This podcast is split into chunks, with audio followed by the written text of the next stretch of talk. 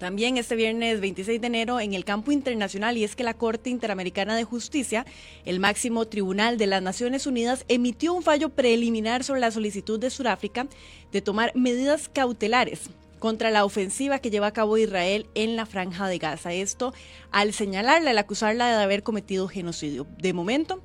la Corte de Justicia declaró que tiene jurisdicción para conocer la denuncia y rechazó archivar el caso y por otro también por otro lado exigió a Israel como parte de este fallo preliminar tomar medidas para prevenir actos genocidas en Gaza. Eso sí, de momento no pide un alto al fuego. Para hablar sobre este tema nos acompaña de manera virtual Brian Acuña, analista internacional. Y yo quiero, Brian, primero que todo darle la bienvenida y preguntarle muy puntualmente, ¿este fallo en qué consisten las medidas cautelares ordenadas precisamente por el Tribunal de la ONU? Muy buenos días. Buenos días, Mariela, y buenos días a todos los oyentes de Teletica Radio. La resolución en realidad tomó una serie de decisiones que no necesariamente cumplían con el parámetro o las solicitudes que hacía Sudáfrica en un inicio, sino que de manera muy puntual lo que hace la Corte es señalar, bueno, en primer lugar, no se hace ninguna indicación sobre el tema de plausibilidad de la posibilidad de que exista un holocausto, un genocidio. De hecho, incluso esto puede tomar varios años para poder llegar a determinarlo, sino que las medidas que toman es para tratar de evitar todo tipo de conducta que finalmente pueda llevar a una especie o que termine, digamos, impulsando finalmente un genocidio. De hecho, hace una serie de ordenamientos que fueron eh, solicitados por la Corte por una mayoría bastante eh, importante, eh, donde se le pide a Israel tomar medidas para evitar daños y destrucción generalizada sobre las regiones de Gaza, facilitar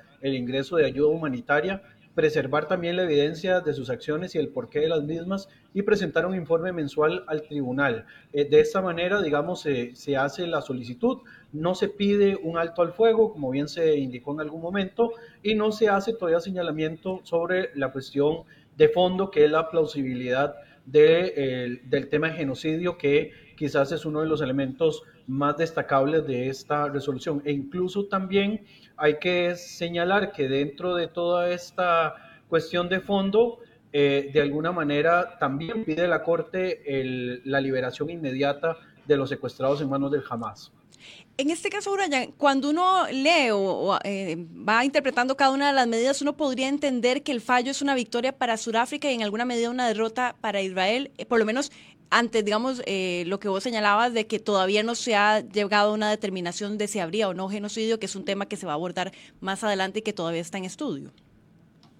Yo no diría que es una victoria para Sudáfrica como tal, tampoco es una victoria para Israel. En realidad es una decisión muy diplomática que hace la, Corte para tratar de ponerse en un punto medio, quizás haciendo un llamado de atención a Israel de que si bien tiene el derecho de legítima defensa y demás, como lo, vienen, digamos, tratando de impulsar después de la, de la masacre del 7 de octubre en territorio israelí. Lo cierto del caso es que todas las medidas que toma la Corte en este sentido es para evitar de que si eventualmente el asunto escala más allá, se pueda, digamos, tener posibilidades de que, de que se den, digamos, casos semejantes a un genocidio. De hecho, lo vemos a la hora de, las medidas que se toman, principalmente para garantizar cuestiones de carácter humanitario, pero si lo ponemos, digamos, tan en blanco o negro, si hubo una victoria de un lado o en el otro, creo que quedamos en una posición muy gris. Fue una decisión que podríamos incluso denominar como salomónica, donde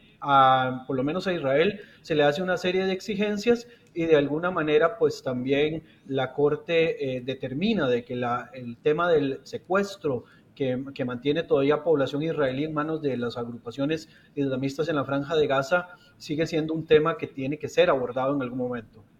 Y finalmente, ¿qué cambia tras la sentencia? ¿Uno cómo podría esperar que esto afecte el conflicto y la forma en la que se ha venido eh, desarrollando desde el, 7 de,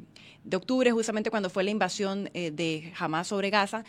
perdón, sobre Israel, uno que podría esperar ahora con este fallo de qué va a pasar en el enfrentamiento armado entre Israel y la franja de, bueno, y, los, y, la, y, los, y el grupo terrorista de Hamas.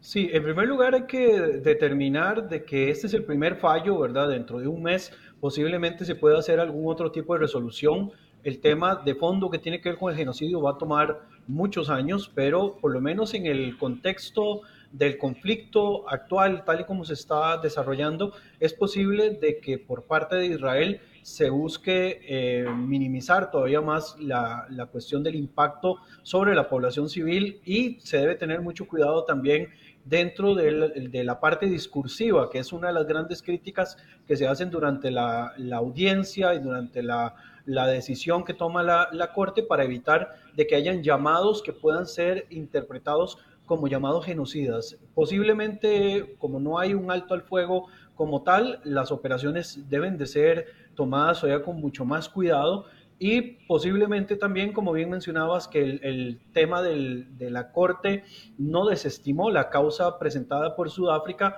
va a seguir eh, presentándose diferentes pruebas para tratar de demostrar o de, cambiar un poco el panorama. También es interesante porque el día de hoy eh, también se tomó la decisión de investigar a eh, funcionarios de la Organización de las Naciones Unidas para los Refugiados Palestinos que pudieran tener implicación en los ataques del 7 de octubre. Se da también en un momento importante junto con esta resolución, lo cual quiere decir que las Naciones Unidas están buscando algún tipo de compromiso para tratar de sentar equilibrios en la cuestión de lo que, de lo que se refiere propiamente al conflicto. Brian Acuña, analista internacional, esta breve intervención para entender parte de lo que fue esta mañana el pronunciamiento de la Corte, una, un fallo preliminar sobre la situación y la acusación que había hecho eh, días atrás Sudáfrica sobre el posible genocidio cometido eh, por parte de Israel en el territorio de Gaza, sobre los gazatíes. Brian, muchísimas gracias por estar con nosotros. Con mucho gusto y estamos como siempre a la orden.